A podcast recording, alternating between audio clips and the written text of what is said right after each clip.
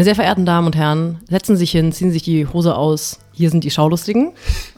Matthias ist schon am Lachen. Es wird, Sie, merken die, Ener-. Sie merken die Energie des Podcasts heute schon. Mein Name ist Sophie Passmann. Ich bin da und neben mir, links von mir sitzt Matthias Kalle, stellvertretender Chefredakteur des Zeitmagazins, Fernsehkritiker, ähm, Lebemann, äh, Twitter-nah, all das, Profisportler, Guten Abend, Langstrecken. meine Damen und Herren.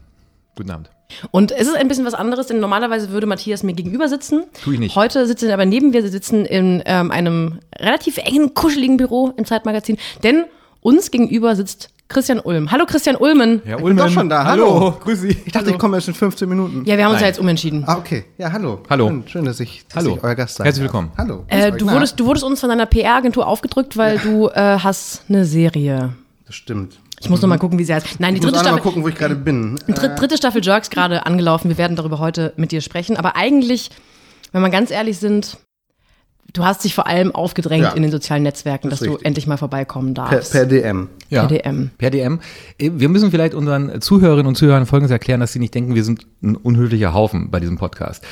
Ähm, wir duzen uns hier zu dritt und das liegt daran, dass Christian und ich uns äh, schon kennen, als wir noch mit der Trompete um Christbaum gelaufen sind. Damals war Christian aufstrebender Moderator bei MTV und ich aufstrebender Redakteur beim Jetzt Magazin. Und wie hat das so für euch funktioniert? Schön. Wir haben Schön, uns also das ist regelmäßig ja getroffen. doch, ja, so. Und ähm, Wann war das? 1997, Doch, 98, ja, ja, sowas, sowas ja, ja, in der- 1997, das war auch bei mir, bei 98. mir eine tolle Zeit. Ja. Erzähl mal, Wie alt hast warst du da? gemacht, oder? Nee. Drei, dreieinhalb war ich da? Wirklich? Das ist wirklich wahr? Bin 94 geboren. Ich habe 95 Abi gemacht. Und du? 94. Und du? Äh, 2012. Ah ja. Ja. Komisch, das, bei mir orientiert ich, orientiere ich mich immer an so Abi-Jahrgängen. Dann weiß ich immer, wie alt jemand wie- ist. Ja. ja. Geburtsdaten sagen mir nichts, aber wann jemand Abi gemacht hat, ähm, dann kann ich ungefähr nachvollziehen. Ah ja, Also ihr duzt euch, weil ihr euch kennt und beide alt seid und ich duze euch beide, haben weil ich jung bin und kennengelernt. Wir haben unverschämt. uns sehr, sehr jung kennengelernt, als man noch sich Ja. äh, in MTV jetzt Kosmos, da hat man sich einfach geduzt. da hatten wir regelmäßig miteinander zu tun. Du hast ja. In verschiedenen Publikationen Ja. gearbeitet, in der City. Ja, genau. Dann beim Ich habe- Tagesspiegel. Ja, und ich, ich immer habe, haben wir uns gesehen. Und ich habe immer schon damals schon Christians Talent erkannt und habe ihn hochgeschrieben. War einer der wenigen. Und jetzt Jetzt fühle ich mich ein bisschen außen vor, Nein, weil nein. ich, ich kenne euch halt aus dem Internet. MTV kenne ich nicht mehr so richtig. Du kennst Matthias aus dem Internet. Ja. Ich kenne Matthias aus dem Internet. Okay. Ja, Parship. Nein, ich, ich meine, ich habe mit keinem von euch eine äh, lange, Vergangenheit. eine lange Vergangenheit. Deswegen werdet ihr wahrscheinlich irgendwann in Insider-Jokes abdriften Wir heute. haben nie Witze gemacht. Wir haben uns immer sehr ernst unterhalten. Über Fußball oft. Das ist ja auch eine deiner großen Lieblings-, also eine, eine, eine, eine deiner Domänen. Ja, absolut. aber auch über Guns N' Roses zum Beispiel. Darüber werden wir heute auch Christian noch ist sprechen. unironisch Guns N' Roses. Ja. Ich habe große, viele Fragen zu Guns N' Roses, weil das auch in der dritten Staffel Jerks kurz aufkommt. Stimmt. Aber lass uns doch einmal kurz die Geschichte erzählen, warum du überhaupt tatsächlich hier bist, denn du warst sehr unzufrieden mit einer unserer Filmkritiken. Unzufrieden ist, ist kein Ausdruck. Ich war enttäuscht. Ich war wirklich menschlich und aber auch im feuilletonistischen Sinne äh, enttäuscht von euch beiden, weil ich, weil ich euch sehr schätzte bis dahin. Dich ja auch sogar auf einer persönlichen Art und Weise, Matthias. Dich, weil ich dich immer bewundert habe ähm, auf Instagram. und, ja, was? Nein, nicht, nicht, äh, nicht im, du weißt, Ja. ähm, Wegen So. der Bikini-Bilder. Nicht intellektuell, Sophie. Und dann habt ihr den, äh, die Serie Afterlife äh, besprochen. Und ich hätte mich so darauf gefreut, wieder mit euch zu verschmelzen und eins zu werden mit euren Ideen, von denen ich hoffte, dass sie auch meine sind, die ich zu der Serie hatte und habe. Und dann wurde ich so unfassbar enttäuscht, weil ihr nichts verstanden habt an dieser Serie. Also wirklich alles, was die Serie ausmacht, alles, was ich daran mochte, stand diametral gegenüber eurer Haltung zu diesem wunderschönen, eigentlich zu diesem Meilenstein-Format. Der Afterlife ist ein Meilenstein der, der Humorgeschichte und ihr, ihr steht auf der falschen Seite dieser, dieser Geschichte. Des Aber Steins. jetzt, Was? Wir stehen auf der falschen Seite des Steins, willst du damit sagen? aber, aber ja, des Meilensteins. Also ja, wir, ja. wir, wir, haben ja, wir haben ja vor fünf Sendungen unsere Meinung kundgetan. Ja, ja, Ähm, jetzt bin ich gespannt, jetzt bin ich mal gespannt, wie du es siehst. Also wa warum liegen wir falsch und warum hast du recht? Ja, einmal grundsätzlich und, und zum anderen. Ähm, nee, für mich ist es wirklich eine Offenbarung gewesen, ein Meilenstein, weil es mit so vielen Dingen gebrochen hat, die, die ich an, an Comedy so furchtbar finde. Ich gebe euch in zwei Punkten recht. Das eine, nee, nur eine. Und zwar die, die, die Besetzung der, der Figuren. Ja. Ihr habt gesagt, dass ihr nicht alle Figuren geglaubt habt und ein paar zu drüber waren. Und das stimmt. Und äh, das ging mir auch so. Nicht bei denen, die ihr äh, benannt hattet, aber zum Beispiel der, der Therapeut, der Psychotherapeut, war wahnsinnig drüber. Und die Figuren sind auch nicht homogen in ihrer Performance. Ne? Es gibt manchmal so wie den Therapeuten diese drüberen Charaktere und dann gibt es Figuren, die, die sind wieder so, wie ich Afterlife eigentlich empfinde, zurückgelehnt, entspannt, unterspielt und so. Ich glaube aber auch das liegt an der Qualität Ricky Gervais, weil er die Schauspieler machen lässt. Und wenn du deine Schauspieler in Ruhe lässt und jeden jedem die Verantwortung für seine Figur überträgst, dann passiert es manchmal, dass der eine halt ankommt morgens und sagt, ich mache den Therapeuten ein bisschen dicker und der nächste spielt ein bisschen unter, unterspielter. Natürlich musst du als Regisseur dann gucken, dass du das wieder auf ein, ein Level kriegst. Aber letztlich obliegt, äh, oder glaube ich, liegt das darin, dass Ricky Gervais seine Schauspieler machen lässt. Und darum äh, spürt man auch die Spielfreude bei, bei, den, bei den Figuren. Ich, hab- ich habe ja bereits angekündigt, dass ich, glaube ich, heute das verbindende Glied zwischen euch, der alten jetzt MTV-Posse bin und dem, der Welt da draußen. Ich wollen wir einmal mal kurz drüber sprechen, für alle, die vielleicht nicht alle Folgen die Schaulustigen gehört haben, was eine absolute Frechheit Das wäre. Ähm, Afterlife, eine Serie von Ricky Gervais, eine Miniserie, die dieses Jahr rausgekommen ist auf Netflix. Kannst, du- ein, kannst du das Wasser ein bisschen lauter einschütten, geht das? Es geht eigentlich, Rick- Rick- Ricky Gervais spielt sich eigentlich wie fast immer selbst mit einem anderen Namen und äh, dann fängt die Fiktion an, er verliert seine geliebte Ehefrau an Krebs. Blöd. Und er versucht aus diesem Leben eigentlich ra rauszukommen, aber muss halt drinbleiben, weil er sich dagegen entscheidet, sich umzubringen und hasst halt sein, sein Leben und ist Lokaljournalist und hasst alles um ihn rum und eignet sich so eine zynische Trauerdepression an. Und das ist auch eigentlich schon die ganze Geschichte. Ja. Und wir, Matthias und ich fanden es beide aus unterschiedlichen Gründen eben mittel. Ich kann euch die Gründe, eure Gründe nochmal sagen. Hast du sie Ja. Hast du es nochmal angehört? Nee, ich habe es mir, also das höre ich mir auf keinen Fall nochmal an. ähm, aber ich habe es mir sofort gemerkt. Ähm, das erste war, dass du Sophie sagtest, und dann war ich tief traurig. Du hättest nur fünfmal gelacht. Und das sei ja für eine Comedy wahnsinnig wenig. Und du hast sozusagen die Anzahl deiner Lacher als, als Qualitätsmerkmal hergenommen.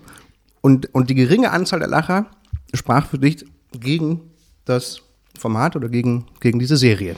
Ich habe aber Und das ist so in etwa so, als würde man sagen, die Vögel ist ein schlechter Horrorfilm, weil ich mich nur zweimal erschrocken habe. Ähm, ich möchte aber dazu meiner Verteidigung sagen, dass ich ja nicht die Menge an Lachern absolut genommen habe, sondern in Relation zu den Momenten, wo ich gemerkt habe, da versucht er gerade eine Pointe zu machen.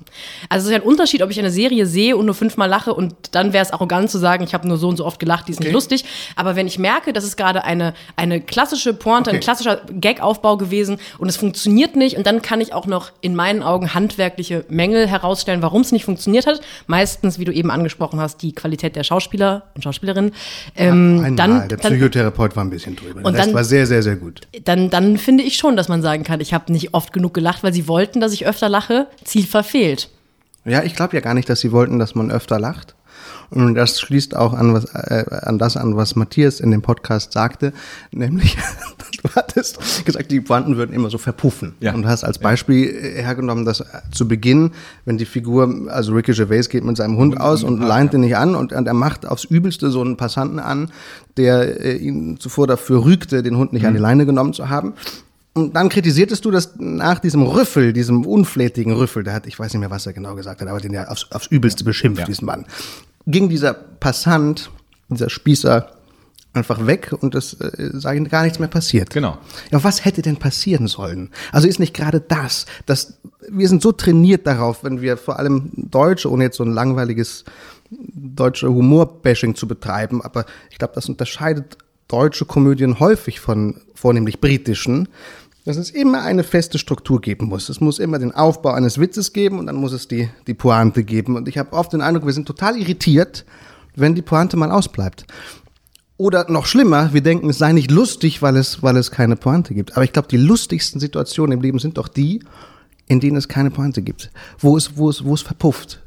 Wo, wo eben nichts, nichts passiert. Also was hätte passieren müssen, ist nicht der Moment, dass da einer steht auf dieser Weide oder auf diesem Park, auf dieser Rasenfläche und aufs Übelste diesen Mann beschimpft. Ist das nicht lustig genug? Also muss darauf noch eine Pointe folgen. Nein muss und ja. Ist das Es nicht muss ja- bereits der Witz? Es muss ja nicht unbedingt eine Pointe folgen, aber irgendetwas Unerwartbares hätte ich mir gewünscht. Und jetzt kannst du natürlich sagen, das Unerwartbare ist genau, dass nämlich nichts passiert und dass man sowas noch nie gesehen hat. Dann wundere ich mich aber, dass du genau das Gegenteil ja in deiner eigenen Fernsehshow, nämlich bei Jerks, dauernd machst. Da verpufft ja gar nichts. Doch, wir verpuffen Nein, ganz ich oft. finde, ich finde, Verpufft ganz schön viel. aber dann ist es so, denn, denn, denn, denn kann man möglicherweise als jemand, der es- Headline. der es- der es herstellt, das verpufft, Da verpufft ganz schön viel in meiner Serie. Christian Ulm. aber als jemand, der es denn herstellt, hat man da vielleicht dann nicht diesen Abstand, den wir als, als, als Zuschauer haben. Also, um gleich zu spoilern, Ja. wir werden uns bei Afterlife nicht einig, aber zum Beispiel Mann. äh, haben wir, aber haben, aber, aber zum Beispiel, aber wir haben uns ja, wir haben uns ja zum Beispiel bei, bei Jerks haben wir beide, also Sophie und ich, uns kaputt gelacht und, und, und lagen, und ich, ich, ich, ich hatte auch einen traurigen Moment, dazu komme ich aber später. Ja, also ich musste noch mal drüber nachdenken. Du hast mit Sicherheit einen Punkt, dass man da sehr in diesen klassischen Witzschemata denkt, was ich ja auch getan habe, als ich die Qualität daran gemessen habe. Was ist denn der andere große Kritikpunkt von mir? Du hast ja offensichtlich diese Folge noch sehr gut im Ohr. Ja. Hast du offensichtlich absichtlich nicht angesprochen, weil du da Doch. auch nichts zu, sagen hast. Doch. Die, ähm, ich Darf ich nehm- sagen? Ich sag, ich ja, weiß bitte. es. Ja, bitte. Es waren zwei Kritikpunkte. Der eine war, dass ähm, du ihr beide ähm, die Trauer nicht geglaubt habt. Also ihr habt der Figur, ihr habt die Figur Ja. nicht, Ja. nicht, nicht, nicht äh, ernst genommen in ihrer Trauerhaftigkeit. Und das fand ich auch sehr schade, denn das spricht ja weniger gegen die Figur als ähm, gegen euer Empathie, Vermö Emp euer Vermögen, Empathie zu empfinden. denn, denn, denn was, was muss der denn tun, damit ihr seine Trauer glaubt? Also was mehr als die reine Information, dass seine Frau verstorben ist, braucht ihr denn noch, damit ihr ihm glaubt, dass er jetzt trauert? Aber wenn du so argumentierst, dann würde ja auch, dann müsste man gar keine Filme mehr drehen, dann könnte Ja. man einfach auch nur noch ein So PDF ins Online, in Online stellen, wo steht, der hat seine Frau verloren. Absolut. Und sofort fange ich an zu weinen. Ja, und Sofort, Quatsch, der arme Mann. Das ist aber tatsächlich auch so. Nein. Doch, du kannst einen Schleimbeutel auf, auf den Asphalt stellen und, und zwei Augen drauf malen und sagen, dieser Schleimbeutel hat gestern Seine Frau verloren. Frau verloren. Und schon würdest du, wenn du wenig Empathie in deinem Herzen spürst, würdest du äh, Mitleid mit dem Schleimbeutel haben. Lass uns nicht über Jerks und sprechen. das, und das Gleiche. noch nicht, noch nicht über Jerks. Und das Gleiche gilt hier auch. Und das, da gibt es ein ganz tolles Zitat von, von Christoph Waltz, der gesagt hat, die besten Schauspieler sind eigentlich die Muppets, weil die nichts können und auch nichts machen und deshalb auch nichts falsch machen können. Und alles, was du an, Information, an, an, an, an an Emotionen in der Muppet Show siehst, ist deine eigene Projektion in diese Figuren hinein. Das heißt, ich glaube, in dem Moment, wo, wo gesagt wird, dieser Mann trauert, und das ist ja auch die Prämisse, und darum glaube ich, auch unterscheiden wir uns so, weil das ja die, die Prämisse dieser Serie ist ja, der trauert auf eine ziemlich schräge Art. Und wenn man da am Anfang nicht einsteigt, und das irgendwie nicht mitmacht, weil man das irgendwie nicht glaubt oder so, dann ist das ganze Ding auch Und dann kommst du kaputt. nicht wieder rein, dann kommt da man kommst nicht du wieder rein. echt nicht wieder rein. Und vielleicht lag es daran, du hast ja auch Ricky Gervais einmal in so einem Halbsatz kritisiert, ähm, weil ihr den nicht mögt. Vielleicht mögt ihr einfach Ricky Gervais nicht und wollt, wollt ihm das nicht Nee, zugestehen, dass er nee. ein Mensch ist, der trauern kann. Ich mag den, ich mag den, ich finde viele Sachen einfach schwierig an ihm. Und ich glaube, deswegen habe ich auch Schwierigkeiten, ihm die Trauer abzukaufen, weil diese Serie lebt ja davon, dass sie von ihm ist. Wäre sie von irgendjemand anderen, würde ich, und es wäre ein Schauspieler, der das spielt, dann würde ich vielleicht bereit sein, ihm das zu glauben. Aber die ist ja durchzogen von seinem Humor, seiner Art, er spielt sich selbst. Man kann das gar nicht voneinander trennen. Und ich habe ihn so kennengelernt als ähm, tatsächlich so gesellschaftlich so empathielosen ähm, und auch nicht humoristisch zynischen, sondern aufrichtig zynischen Mann, dass ich da tatsächlich Schwierigkeiten hatte, ihm das zu Das glauben. ist ganz spannend, weil mir ging das genau deshalb, ich den auch so wahrgenommen und deshalb hat mich das so angerührt, weil dieser zutiefst zynische Mensch auf einmal die, diese, diese Reise macht und am Schluss das Leben als lebenswert oder liebenswert äh, empfinden kann. Das ist, glaube ich, das, was mich so ge gerührt hat. ne? Aber ich, ich, ich glaube, um, um ich, damit ich mal der vermittelnde Typ bin, ich glaube, ihr habt beide recht. Es geht eher darum, hat man Bock mit ihm am Anfang auf diese Reise zu Ja. gehen oder nicht? Also nimmt man das Angebot an? Und, und da ist es, glaube ich, relativ simpel. Sophie und ich haben es nicht angenommen, das Angebot. Du hast es angenommen. Und möglicherweise, wenn wir open-minded da gewesen wären oder wenn, war- wenn, wenn, war- wenn, wenn, wenn wir drei, vier Folgen ertragen hätten, ja, mit mehr vielleicht Empathie, würden wir dann- einfach mehr Mitgefühl. ich weiß nicht, ob Empathie das richtige Wort ist. So diplomatisch habe ich dich noch nie erlebt. Jetzt Ja, kommt ich Christian hier rein, hält ein Referat von 15 Minuten und hat uns sofort geknackt. Erdnüsschen essend währenddessen. Nein, ich wollte, ich wollte in dem Zusammenhang, was ich nämlich ganz spannend finde, ich, ich, ich kann mich dran erinnern, es ist ähm, äh, acht, neun Jahre her, ähm, da hat mir Christian mal erzählt, wie großartig er Two and a Half Men findet. Echt? Hab ich erzählt? Und zwar sei das Geheimnis ganz einfach, du hast es im Original geguckt. Ja. Und das konnte ich auch nicht glauben. Also ich konnte nicht glauben, dass an dieser Serie irgendetwas Tolles dran ist. Aber ich glaube, und das ist ja das Schöne und deshalb sitzen wir ja auch so vertraut in dieser Runde, dass man ähm, äh, etwas, was der eine selber herstellt, ganz, ganz toll finden kann, aber mit manchen Einschätzungen dieser Person nicht unbedingt konform geht. Ja. Und, und bei Tour in the, ich fand ich fand es dann schon wieder sehr, sehr interessant, dass du äh, Tour in a Half Men offenbar irgendetwas abgewinnen konntest, was ich nie gesehen habe in dieser Serie. Kennst du Two and a Half Men? Natürlich. Das war, in, um nochmal darauf rumzureiten, dass ich deutlich jünger bin als ihr. Als ich in der Schule war, war Two and a Half Men das, was immer nachmittags lief. Und wie fandest du es? Men, Men, Men, genau. Men, Men, Men, Men. Das lief men, am Nachmittag? Ja, natürlich. War das Anfang, ein, echt? Ja, eine Zeit lang. Bis am Wie hat es dir denn gefallen? Äh, auf Deutsch ganz schlimm. Mhm. Und ich fand dann auch irgendwann. Und auf Englisch? In der Englisch? Ja, ich, ich fand, an, am Anfang fand ich es gut. Ich finde, es hat sich sehr, sehr schnell abgenutzt. Ich fand irgendwann Charlie Sheen einfach nur noch unerträglich. Ging mir auch so. Deswegen habe ich gerade so gestutzt, als du sagtest, du mochtest das so, weil ich Was? irgendwann dessen ich auch über. Nee, dass ich das so mochte, ja. hast du gesagt, dass ja. ich das mochte. Ja. Ähm, das hat mich gerade kurz irritiert und dann erinnere ich mich, aber stimmt, es gab mal eine Phase, ja. es hängt doch immer damit zusammen, wann man sich was anguckt. Ist das so? Ja. Ist, es, ist es etwas, was man ganz, ganz großartig findet und fünf ja. Jahre später auf einmal denkt, warum mochte ich denn das? Absolut, ich glaube schon. Aber mir war das in der Phase, ich war gerade getrennt, nach, in einer wahnsinnig langen Beziehung und war vollkommen irrlichternd, äh, jetzt auf dem sogenannten freien Markt zu sein. Und für mich war Charlie Sheen so eine Art Vorbild in dem Moment, wo ich dachte, ach so, so wie der. Und plötzlich war ich empfänglich dafür. Ich glaube, jetzt würde das nichts in mir auslösen und wahrscheinlich davor auch nicht. Ich glaube, es hat mich in so einer Phase abgeholt, wo ich wo ich damit was anfangen konnte. Das ist sehr interessant. Wir werden ja, wir werden ja im Laufe dieser, dieser sympathischen Show noch über deine Fernsehbiografie sprechen, also über äh, Serien, Filme, äh, Sachen, die im Fernsehen liefen und die dir zu einem bestimmten Zeitpunkt deines Lebens etwas bedeutet haben. Ja. Und das kann, da kann man sich ja auch teilweise heute für schämen. Ja. Dass man, dass man mit zwölf. Für manche Sachen. Ich finde, ich finde, wenn, egal, Bücherbiografie oder Film, Musik, äh, man muss sich für irgendwas schämen, weil sonst hat man es nicht richtig gemacht. Oder man ist nicht ehrlich. Immer irgend, ist, ist immer irgendwas dabei, was nach ja. heutigen Maßstäben unangenehm ist. Vielleicht schäme ich mich in fünf Jahren, wie konntest du damals in diesen Podcast gehen von Passmann und Kalle und Wir hoffen, ernsthaft sagen, dass das Afterlife so teurer und dich so beeindruckt hat. Dann kann ja auch sein. Das ja, kann wir, sein. Wir hoffen, das kommt schon in einem Jahr. Ähm, dass wir heute über Afterlife sprechen, hat natürlich den Grund, dass, wie gesagt, du ähm, da ganz dort anderer Meinung warst. Wir haben aber Gott sei Dank noch eine andere Serie gefunden, die sich sehr gut einfügt in diese drei großen Serien, über die wir sprechen, Afterlife, Jerks und eben diese jetzt, weil die bei alle drei eine, eine ähnliche Temperatur, eine, eine ähnliche Produktionsart und auch eine ähm, ähnliche Art zu, zu, ich, ich glaube, die Drehbuchart, Machart ist unterschiedlich, aber sie fühlt sich im Schauen ähnlich an, nämlich äh, Fleabag. Fleabag, zwei Staffeln, jetzt bei Amazon Prime. Ist auch, die sind auch die letzten, also es wird nach der zweiten Staffel keine dritte, keine vierte und auch keine fünfte geben. Das ist nämlich zu Ende, diese Serie. Ich ähm, habe sie geschaut und habe dann danach slidete Christian mir wieder in die DMs äh, bei Instagram, glaube ich. Und du hast, wir haben auf jeden Fall uns unterhalten, dass wir uns da Gott sei Dank sehr, ja. sehr einig sind, weil ja ich liebe Fleabag abgöttisch und dann hatte ich große Angst, dass ich dir das empfehle, Matthias, und du es anschaust und aus irgendwelchen meistens ja logischen und nachvollziehbaren Gründen sagst, das ist wirklich ganz großer Schrott. Äh, also das ist wirklich ganz, ganz großer äh, Wahnsinn, was ich da sehen durfte, äh, aufgrund deiner Empfehlung und dass äh, Christian jetzt hier ist, um darüber zu sprechen. Ich, ich habe es genauso geliebt und ich fand es großartig und ich habe wirklich noch nie gesehen, dass der Einsatz von diesem leicht überambitionierten in die Kamera sprechen so dermaßen gelungen ist wie in dieser Serie. Ja. Es ist das der geht, absolute so. Ich hasse Wahnsinn. das normalerweise. Ja, eigentlich ist es schrecklich, aber wie ja. Phoebe Waller-Bridge, wie die Erfinderin, Hauptdarstellerin heißt, die ja übrigens, was ich gelesen habe, von Daniel Craig persönlich jetzt beauftragt wurde als Skriptdoktorin, ähm, den, den, das Drehbuch zu Bond 25 etwas aufzupeppen. Es so lustig, wenn es der gleiche Humor wie bei Fleabag wäre. Aber ja. man spricht Bond so als erster Bond in die Kamera. ähm, Fleabag handelt von einer jungen Frau, Ende 20, 30, Anfang 30, so ungefähr. Äh, die hat ein Café und ist. Ein, ein Meerschweinchencafé. Ein Meerschweinchencafé, Meerschweinchen wohnt in London und ist erstmal irgendwie relativ unglücklich und man weiß nicht warum. Sie ist auch wahnsinnig zynisch, hat ein schlechtes Verhältnis zu ihrem Vater, der, verstor äh, der verwitwet ist, ähm, hat kein so Warum lacht ihr jetzt schon? Wegen verstorben. Das war schon sehr lustig, war schon sehr lustiger Versprechen. nee, ich bin froh, dass ich hier mit Profis zusammensitze.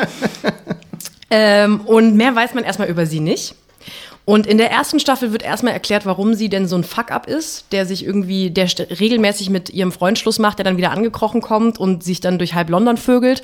Und in der zweiten Staffel, finde ich, gibt es eine viel zauberhaftere Storyline. Sie verliebt sich in einen Priester. Und beide ähm, Staffeln sind für sich irgendwie ganz schön. Äh, ich habe die erste allerdings mit großer Wut geguckt Wirklich? Ja. Wut auf was? Wut auf sie, Wut auf alles und Wut auf Fernsehen, das versucht, progressive Frauenrollen darzustellen. Und war kurz davor aufzuhören und habe dann von ganz, ganz vielen Leuten aus meinem Privatleben gesagt bekommen, Sophie, du musst die zweite Staffel Fleabag gucken. Aber was genau äh, hat dich so wütend gemacht? Oder an welcher Stelle hast du gedacht, das ist bewusst um äh, einen anderen Frauentypen mich hat wütend gemacht, dass ich das Gefühl hatte, dass sie absichtlich einen Frauencharakter hergestellt hat, der zu drüber ist. Weil ich habe die ersten. Damit meinst du die, die ganze die Sexualität? Ähm, nee, die Sexualität nicht. Ich meine, sie ist einfach in den ersten Folgen fällt es mir sehr schwer, auch nur einen sympathischen Charakterzug an ihn zu finden. Die ist kleptomanisch, ähm, herablassend, wahnsinnig irgendwie unerfolgreich und, und kann mit ihren Gefühlen nicht umgehen, ist wirklich gemein und auch grausam, zum Beispiel zu ihrem Freund slash Ex-Freund. Das klingt und, jetzt gerade wie Heidi Klum. Ja, mich, ich bin auch überrascht, weil genau das, aber vielleicht fand Und mich hatte auf einer, auf einer Ebene hat mich das fasziniert, weil ich es spannend fand, so einen Typen zu sehen, einen Typen Frau. Aber am Ende, nach jeder Folge, habe ich eigentlich nur gedacht, warum zur Hölle soll ich eigentlich dir dabei zuschauen, wie du dein Leben meisterst? Weil ich will ja gar nicht dabei zuschauen. Und ich hatte dann das Gefühl, dass sie das getan haben mit dem Versuch, ähm, eine Frauenrolle zu erschaffen, die genauso doll sein darf wie eine Männerrolle, die aber dann am Ende viel doller war. Und ich glaube, dass ich recht hatte, weil in der zweiten Staffel haben sie ganz viel davon runtergefahren. In der zweiten Staffel wird sie sympathisch und weich und ein bisschen reflektierter und dabei immer noch cool und lustig. Christian, war sie dir unsympathisch in der ersten Staffel? Nee. Äh, nee, war sie mir nicht. Und ich bin auch überrascht, dass du das sagst. Vielleicht bin ich dem auch auf den Leim gegangen, weil in mir genau diese Gedanken stattgefunden haben. Endlich mal eine Frau, die all das macht. Endlich ist es auch mal ein dödeliger Mann, also der im Sinne von der Treue, äh, äh, Treue möchte und die nicht bekommt, der an ihr hängt und den, den sie nicht los wird. Und ich mochte diese Umkehrung äh, total. Ich, habe gedacht, wie, wie, wie schön, dass das jetzt mal über eine Frau erzählt wird. Und ist es doch, eigentlich ist es doch so, ob in der ersten oder in der zweiten Staffel, dass alle Menschen, die auftauchen, egal ob es Männer oder Frauen sind, eigentlich sind alle Witzfiguren. Ja. Eigentlich sind alle komplette Witzfiguren. Und das fand ich so, so ganz, ganz großartig an dieser Serie. Ich habe jetzt auch gelesen, wusste, ich kannte den Begriff gar nicht, dass es sich bei Fleabag um eine Dramedy Dramedy. Es ist eine Dramedy. Furchtbarer Begriff, ja. Ein furchtbarer Begriff. Also ich weiß gar nicht, was das soll. Dramedy, also eine, eine, ein, ein Twitter aus äh, Drama und, und, und, und, und Comedy. Ich muss sagen, wo mich Fleabag komplett gekriegt hat, war die vierte Folge der ersten Staffel. Das ist die Folge, wo ähm, Fleabag mit ihrer Schwester Claire, die übrigens eine Affäre mit Claire hat, ein, ein Mann, der Claire heißt, finde ich auch erstmal großartig. Jedenfalls machen die zusammen ein, ein Yoga-Retreat und sind in einem Yoga-Retreat und, ähm, und es gibt aber gleichzeitig nebenan ein Männer-Retreat, wo frustrierte Männer, die mit Frauen äh, Probleme haben, zusammenkommen. Und diese Folge hat am Ende einen leicht traurigen Twist was mir tatsächlich gut gefällt weil sie da mit ähm, einem ähm, Mann, äh, der bei einer Bank arbeitet und der in der ersten Folge gemein zu ihr ist, auf einmal auf einer Parkbank sitzt und sie unterhalten sich. Und auf einmal gibt es einen Temperaturwechsel, der vollkommen richtig ist und, und, und äh, mich vollkommen auffängt. Und äh, das finde ich im Prinzip das Spannende, wenn in solchen Serien auf einmal etwas, und da sind wir wieder eigentlich ein bisschen bei Afterlife, wenn etwas vollkommen Unerwartetes passiert, dass nämlich sich zwei Leute so ernsthaft unterhalten. Und ich habe diese Momente, das will Christian vielleicht nicht gerne hören, aber es gibt solche Momente sogar bei Jerks. Sogar? Ja. Sogar in dieser. Sogar bei Jerks, sogar bei Jerks gibt es Momente, wo ich kurz, wo ich mich kurz ans Herz fassen muss und denke, ah, so, ja. Vielleicht, vielleicht habe ich Fleabag auch kritischer geguckt, weil ich natürlich als Frau mich total repräsentiert fühle mit, mit ihr und denke, geil, wie würde ich das denn machen? Und da überkritischer drauf geguckt habe. Leicht. Aber die Sympathiefrage finde ich ganz spannend, weil ich konnte, ich konnte nicht spontan beantworten, was ich an ihr sympathisch fand. Also, als du gerade fragtest, fandst du sie sympathisch? Mhm. Ich spontan ja. Aber ich musste jetzt kurz nachdenken, warum. Und ich glaube, ich fand sie deshalb sympathisch, weil du ja permanent bei all diesen Perversionen und diesen Abgründen spürst, da ist irgendwas, da ist irgendeine Verletzung und du willst dem auf den Grund gehen. Und ist nicht auch, oder jetzt zu spoilern, aber ist nicht am Ende der ersten Staffel auch klar, was da mit der Freundin ist. Und Genau. Ja, genau, und genau. Das wird ja, zum Beispiel, ist am Ende der ersten Staffel, Ja, ja, oder? ja. wenn, wenn, wenn wir nochmal ja. Afterlife und Fleabag vergleichen, bei Afterlife wird sofort dir eine Erklärung an die Hand gereicht, warum dieser Mann sich verhält, wie er sich verhält. Ja, und und du hast immer eine Art von Mitleid, weil du denkst, ja, er ist gerade ein ganz großes Arschloch, aber er hat seine Frau verloren. Und vielleicht ist es auch, deswegen löst sich das ja am Ende auch auf, dass man denkt, ja, okay, aber die ersten ein bis vier Folgen denkt man, was bist du eigentlich Ja. für ein Arschloch? Das stimmt, aber immer mit so einer Vorahnung. Man ahnt Ja. doch die ganze Zeit irgendwas. Es wird immer so reingeschnitten, es wird immer so reingeschnitten und dann Und da, das finde ich eine interessante dramaturgische Entscheidung, dass man die Leute aushalten lässt, eine noch unsympathische Frauenfigur. Ja. Deswegen, ich habe damit auch nicht gehasst. Ich fand es eher bereichernd und spannend, aber ich glaube, hätte ich nicht so oft gesagt bekommen, zweite Staffel musste gucken, hätte ich, hätten die mich verloren nach der ersten. Und können wir bitte über die zweite Staffel Fleabag sprechen? Ich halte das für einen Meilenstein. Das ist für mich so schön und traurig und wahnsinnig witzig und echt und wahr und vor allem so schön, dass sie angekündigt hat, es wird keine dritte Staffel geben. Ohne Das auch zu spoilern. Das ist angekündigt. ja, das ist Ja, sie hat angekündigt. gesagt, Das diese durch. Serie ist wie ein- ist äh, vorbei. Die Schauspielerin von Claire hat gesagt, diese Serie ist wie ein Gedicht und das Gedicht ist zu Ende. Und sie hat da, finde ich, großen Recht mit, großes Recht mit. Die ähm, Storyline ist, sie verliebt sich in den Priester, der ihren Vater und ihre Stiefmutter vermählen soll. Die Gespielt- gleichzeitig ihre Taufpatin ist. Genau, gespielt von Andrew Scott. Der, die Älteren erinnern sich vielleicht, äh, der hat Moriarty bei der Sherlock BBC Inszenierung Wer hat denn da nochmal Sherlock gespielt?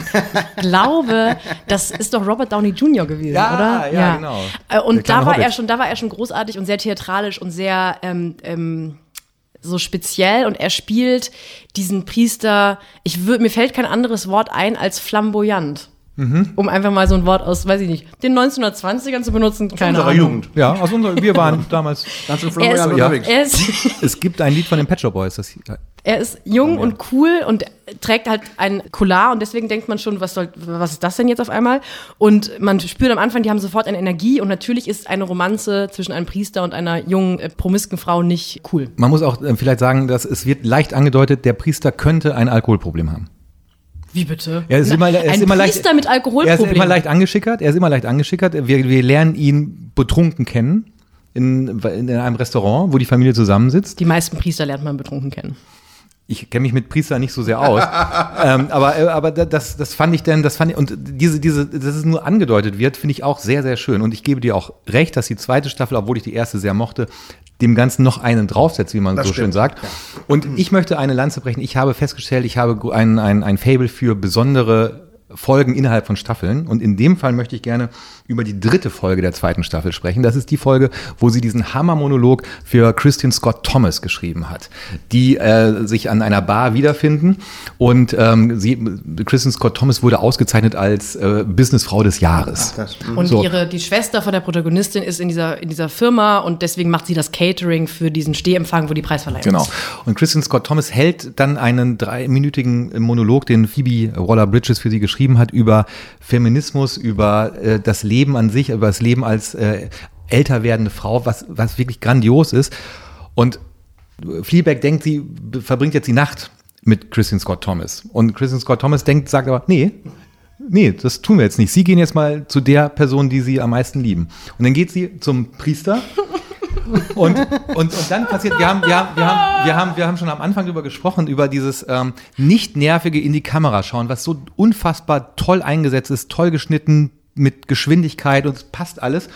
Und sie sitzt auf einer Bank mit diesem Priester und sie redet in die Kamera und auf einmal sagt der Priester, was machst du da? ja.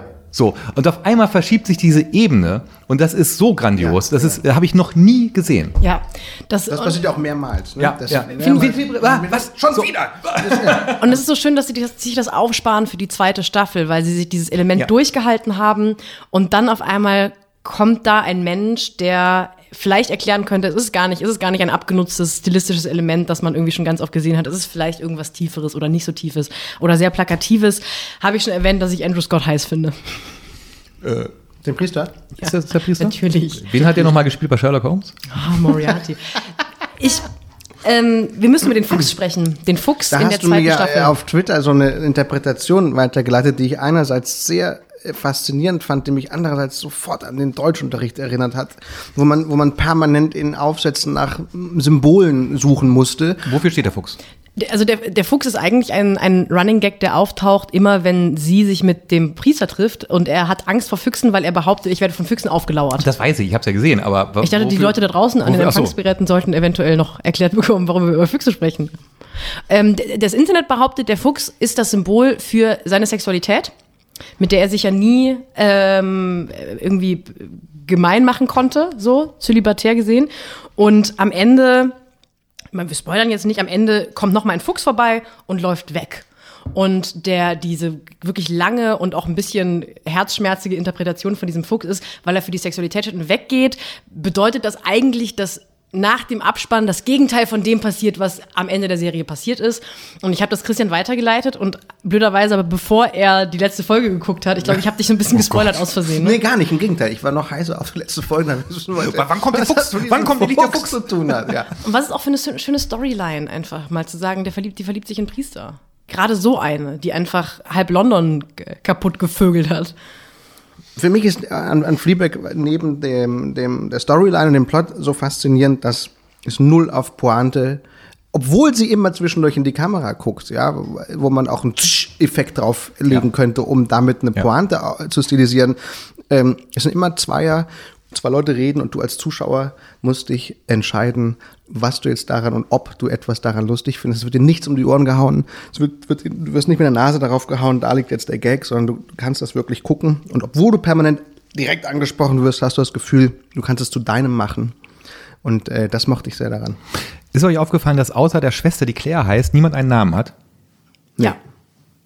Es hat niemand einen Mir Namen. natürlich nicht, wieder, Ja. wieder nicht aufgefallen. Es ist irre. Auch die Protagonistin, ich war gerade überrascht, dass du davon ausgehst, dass sie Fleabag heißt. Ich dachte einfach, dass das wird ja auch nicht, also es liegt total nah, aber sie hat auch keinen Namen. Sie hat auch keinen Namen. Der Priester hat keinen Namen. Es, äh, alle- die Menschen außer Claire hat niemand einen Namen. Claire und Claire. Claire und ja, und ihr Liebhaber Claire, der hat auch einen Namen. Aber sonst hat keiner einen Namen. Nur Claire ist die Einzige, die einen Namen hat. Warum? Weil das, ich glaube, ich finde ja sowieso Namen meistens total egal. ich merke mir Namen nie, deswegen ist mir auch nicht aufgefallen. Ich weiß immer nicht, wie Matthias und heißt. Sophie. Ja, ja. Aber ist es, ist es, warum? Also die Frage ist ja trotzdem, warum entscheidet man sich, ich überspringe das Lästige, ich muss mir für alle meine Protagonisten Namen ausdenken. Ist das denn überhaupt eine bewusste Entscheidung? Also ist, Weiß ich gar nicht, vielleicht aber- ist das, passiert das auch einfach. Du Aber- drehst so ein Ding und, und äh, merkst hinterher, oh, wir haben den Figuren ja nie. Wahrscheinlich stehen auch Namen in den Drehbüchern, aber die sprechen sich nicht mit Namen an. Was ja sowieso sehr, also das Schlimmste ist ja in Drehbüchern, wenn auf einmal so, Ja. oh Thomas, So, genau. du bist hier. Wie Um dem? Zuschauer klarzumachen, der Mann heißt Thomas. Und um diese unnatürlichen Dialoge zu vermeiden, ist vielleicht äh, der Kniff verwandt worden, die Leute nie anzusprechen mit Namen.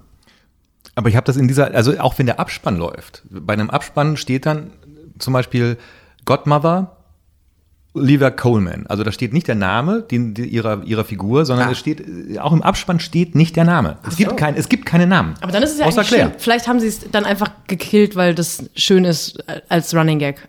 Mir ist es auch nicht bei allen aufgefallen, nur bei, nur bei der Protagonistin. Die Frage ist aber, warum ausgerechnet Claire einen Namen hat. Ich glaube, einzig und allein wegen des Jokes mit Claire. Mit ich glaube, Claire einfach aus Pragmatismus.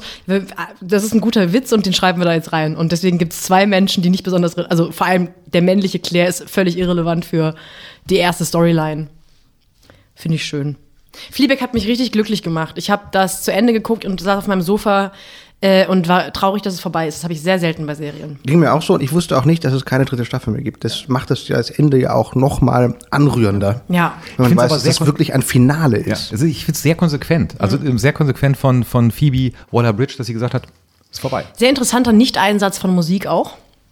Es würde sich bei so einer Serie anbieten, äh, ein bisschen so den, den Move zu machen, den zum Beispiel Lina Dunham bei Girls gemacht hat oder den sowieso so Coming-of-Age, Quarter-Life-Crisis-Serien haben, dass man dann irgendwann Bonnie Wert runterlegt oder äh, irgendwelche.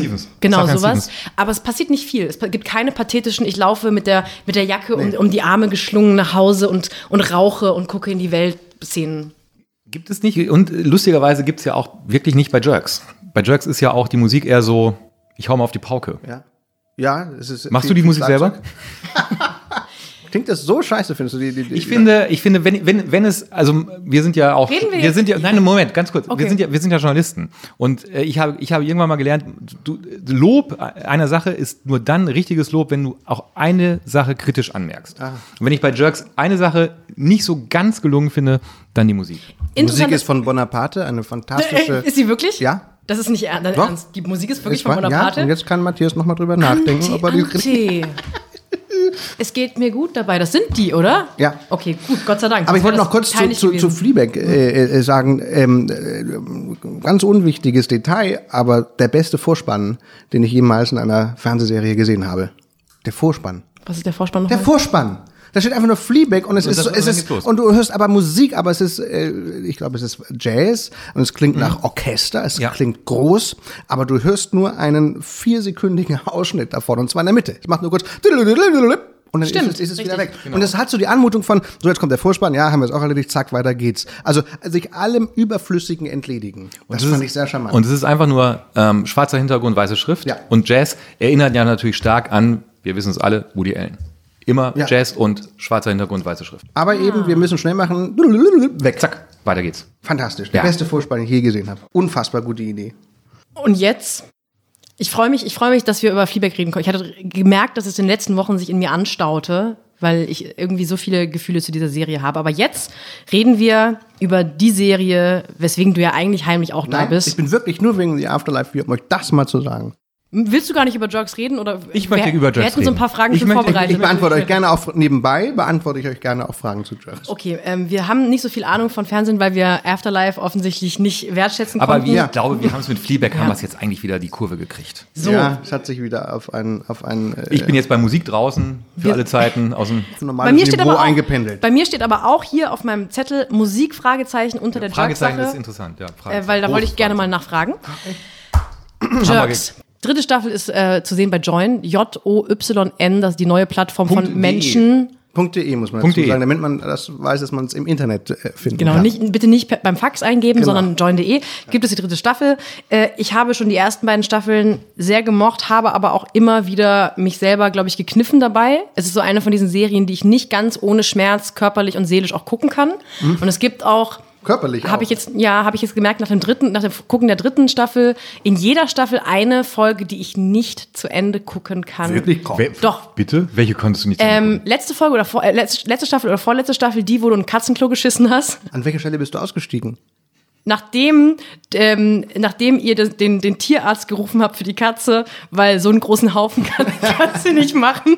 Und wir machen uns total Sorgen. Und die Katze dachte so, nee, es geht nicht. Ich kann, ich einfach nicht. Aber was genau? Die, die, die, Ich- dass die arme Besitzerin der Katze so. Ja, und wie du so daneben also überhaupt, boah, Mensch, das, äh, hm, oh, das, war- es gibt, ich kann auch gar nicht so erklären, es gibt immer so, manchmal so Sachen, die sind mir dann zu hart. Ja. Und in dieser Staffel war das, ähm, wo Fari sich als Jude ausgibt, damit ihr ein Gäste, eine, eine, eine, eine Gästewohnung, äh, beziehungsweise ein, ein Ferienhaus Haus. kaufen könnt.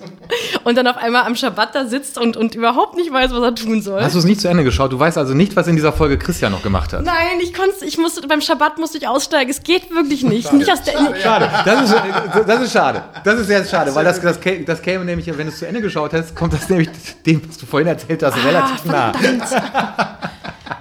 Ich, irgendwann werde ich es mir noch alles angucken. Ich tue das auch gar nicht aus Desinteresse, sondern weil ich merke, da kommen die körperlichen Schmerzen. Echt, Irgendwas ja? in mir windet sich dann so. Das kann ich nicht nachvollziehen, dass man etwas abbricht. Das, weil ich- Ja, aber, da, aber Christian, das zieht sich ja durch deine Karriere. bist das, auch jemand, der hat- du hast also du weißt, nee, absolut, aber du weißt, auch, du weißt auch ganz genau, du weißt auch ganz genau, das, das, du, du, sowas hast du doch schon bei mein neuer Freund hundertmal gehört, dass Leute nicht mehr schauen konnten. Genau, aber ich kann sie immer nicht nachvollziehen. Wenn ich immer hingucken muss, weil in meiner Fantasie die Dinge noch schlimmer werden, als, als wenn ich sie wirklich äh, geguckt habe. Ich musste auch als Kind immer heimlich, wenn meine Eltern was sahen, ich schaute heimlich zu, es zu Ende mitgucken, sonst hätte ich Albträume bekommen, ob meiner Fantasie, die noch schlimmer ist als das, Ah. was, was im Fernsehen äh, läuft. Also was weiß ich, was du noch denkst, was da alles bei den Juden passiert ist jetzt. Ne? Nee, ich glaube, dass da gar nichts mehr passiert ist. Ähm, ich, ich glaube, dass ich das nicht gucke, weil ich also weil ich ja sowieso weiß, das Verlässliche an Jerks ist ja, dass da so, da werden so Räume angezündet und in der nächsten Folge ist wieder alles gut. Ja. Deswegen gibt es im Ganzen ja so eine gewisse Leichtigkeit. Ähm, das heißt, ich habe nicht die Angst gehabt, dass äh, Fari in vier Staffeln dann äh, übrigens beschnitten wird. So. Ich glaube, ich musste tatsächlich aufhören, als er auf am Pissoir stand und ein Junge reinkam, wo ich dachte, okay, ich ahne, was passiert. Nee, nee, ich möchte so. Aber trotzdem habe ich großen Spaß daran. Und ich tue das nicht, weil, weil ich äh, Angst davor habe, was passiert, sondern weil ich denke, ja, irgendwas wird passieren. Und da habe ich, ich will es gar nicht so richtig möchte mich wissen. davor- ich möchte mich selber davor schützen. Aber trotzdem, darüber hinaus, habe ich sehr oft sehr laut gelacht, was mir selten passiert. Und ich habe auch das Gefühl, jeder ICE besteht im Moment aus Leuten, die auf ihrem iPad Jerks gucken. Wirklich? Ach, stimmt, weil man ständig- im Zug gucken kann, ne? Man kann im Zug gucken. Ich kann, Nee, eher Leute, die sich das glaub, runterladen. Ach so. kann, kann runterladen, man ja. das bei Join runterladen? Also zumindest, ich kenne Leute, die es runtergeladen ja, bekommen haben. Ich glaube, im, im Zug gibt es so eine Maxstorm-Bibliothek, Videothek. Und da kann man sich das im Zug Auch die dritte angucken. Staffel? Nee, stimmt, die dürfte nicht dabei sein, ja. Vielleicht gucken das gerade viele Leute Jerks, weil Jerks so viel wieder in den Medien ist und dann gucken sie die kann erste und zweite. Wie sieht das Drehbuch einer Folge aus? Weil Kann ich euch ja mal schicken. Wir würden da gerne mal, würden gerne mal gegenlesen. Können wir gerne mal Ich habe mal irgendwann gehört, dass es Mumblecore ist, dass ihr nur den Plot ähm, euch bereitlegt und wohin Ja. jede Szene gehen soll und alles andere improvisiert ist. Genau, es liest sich ein bisschen wie ein wie so ein sehr geraffter Roman. Es sind auch immer die, ähm, die Emotionen beschrieben. Also ähm, Fari sitzt, sitzt am Tisch und äh, möchte unbedingt dieses Haus haben und, und so und dann sagt er und dann stehen manchmal Sätze ganz selten in direkter Rede da, einfach nur um, um einmal den Stein anzustupsen und dann rollt er weiter und entwickelt sich aber zu einer Lawine, weil in der Improvisation noch viele andere Sätze dazukommen. Also es ist, es ist immer so eine halbe DIN A4-Seite, eine halbe DIN A4-Seite mit, äh, mit Emotionen, die angerissen sind und auch, auch, auch der Geschichte, die angerissen Wir ist. könnten vielleicht ähm, für diejenigen, die, was es kaum, kaum möglich ist, Jerks noch nie gesehen haben, einen kleinen ähm, Dialogausschnitt aus der äh, dritten Staffel vorspielen. Viel Spaß. Das war früher immer mein größter Traum, einmal mit so einem Prollmädchen zu schlafen. Das habe ich nie, der hat mich immer gemieden. Mich nicht. Ich habe immer mich verliebt früher. Immer in so prollige. Ja, ich mag sie. Ich weiß auch Ich nicht, auch. was das mag ist. das auch sie ziehen mich an. Alter. Ja, unglaublich schöne Frauen. Das sind die schönsten Frauen eigentlich. Das ist echt schön. Die sind wunderschön. Gerade die armen Frauen, Alter, gerade die armen Mädels, das sind die, das sind oft die hübschesten. Das ist so ein bisschen ausgleichende Gerechtigkeit. Aber sie verstecken das immer hinter so einer fratzenhaften Make-up-Maske, sie haben halt du? keinen Geschmack. Aber sie wissen nicht, wie schön sie da drunter sind. So dieser Schmerz, ich finde, dieser, das ist ein schöner Schmerz. Das ist wie ein bisschen scharf essen und man merkt, es tut weh, aber es ist irgendwie auch schön. Ähm, ich bewundere, also seit ich das gelesen habe, mal irgendwann, dass du gesagt hast, es gibt eigentlich kein, kein wortwörtliches Drehbuch mit direkter Rede, äh, bewundere ich das noch mehr. Glaube aber auch, ich hätte irre große Angst als jemand, der dazu sagt, weil es gibt ja ganz oft Gastauftritte, dann ist Rocco Schamoni mal ein Möbelverkäufer, der jetzt nicht unbedingt Rocco Schamoni spielt, aber trotzdem ein kultiges Rocco Schamoni-Hemd anhat, weil er einfach ein Kultautor ist. Oder ähm, Volker Bruch zum Beispiel, der dann ja wahrscheinlich angefragt wird, wird, wir haben uns überlegt, dass du deine Haushälterin sexuell belästigst. Hast du nicht Lust mitzumachen? Ja. Und er tritt dann auf als Volker Bruch. Ja. Ich hätte die größte Angst meines Lebens, dass das noch nicht mal ein geschriebenes Drehbuch ist, was, was ich mal angucken kann. Bei Volker Bruch war es sogar so, ehrlicherweise, das weiß er auch, haben wir vorher vier oder fünf andere Kollegen angefragt. Die standen in der Originalversion auch wirklich mal ein anderer Name. Und, ähm, und Volker Bruch wurde dann angefragt mit den Worten, kannst du das spielen? Kein Arsch will das machen. Wirklich? Ja. Und er hat gesagt, ja, Also, mach ich. Er hat das, ehrlich gesagt, war das nicht der allererste Satz, aber er hat später erfahren, dass es ganz, ganz viele abgesagt haben. Und ich glaube aber, das hat bei ihm den Reiz erhöht. Ich fand das sehr mutig. Es fällt auch der, gro der große Satz, so geht man in Deutsch mit einem Volker Bruch nicht um. Und, und, und, und gleich- also Volker Bruch zu kriegen und dann gleichzeitig, aber auch, ich weiß gar nicht, ob du ihn erkannt hast, Marcel Reif. Nein, wo, wann? Was? Als wer? Ma- Marcel Reif kommt, ähm, äh, äh, in, äh, Fari und Christian sitzen in einem Café äh, und er kommt rein und erzählt von seiner ähm, Krebsvorsorgeuntersuchung, die er gerade im Krankenhaus äh, machen lassen wird und erzählt in blumigen Worten, dass das Tolle ist bei einer Krebsvorsorgeuntersuchung, vor allem Hodenkrebs sei sein Thema, und das Tolle sei, dass vor allem sehr junge Assistenzärztinnen diese Untersuchung vornehmen. Und Christian und Fari sagen, da kommen wir mit. So, dann, dann Nein, nein, er hat uns überredet. Also Fari musste ja nicht lang. Nee, nee, aber dich, du hast noch, ja, ist richtig. So. Und, und, und, und da muss man auch sagen, dass, dass Marcel Reif da einen leicht, ja klar, älteren, leicht schmierigen Ex-Fußballkommentator spielt, der einmal im Jahr zur Hodenkrebsvoruntersuchung geht, Damit er ein bisschen angepackt wird. damit er noch mal ein bisschen, Ja. also wir, das, hätten, wir haben den ehrlich gesagt aus Spaß angefragt, weil wir dachten, natürlich sagt Marcel Reif ab. Aber es wäre doof, wenn wir nicht wenigstens einmal gefragt hätten. Und dann haben wir einfach eine Anfrage geschickt und auf einmal äh, wollte er telefonieren. Und, äh, und dann habe ich ihm das erklärt und, und es war so, dass er erst nicht wollte, aber seine Frau äh, ihn dazu überredet hatte. Mal zur Vorsorgeuntersuchung zu gehen. die, die Ärztin ist und die offenbar den Witz verstanden hat und, und, dann sagte, ich, ich weiß nicht, aber meine Frau sagt ja, ich soll das machen, meine Kinder finden das ja auch lustig und so. Und dann hat er zugesagt und das, das, das Verblüffende an Marcel Reif war, dass der so unfassbar gut gespielt hat.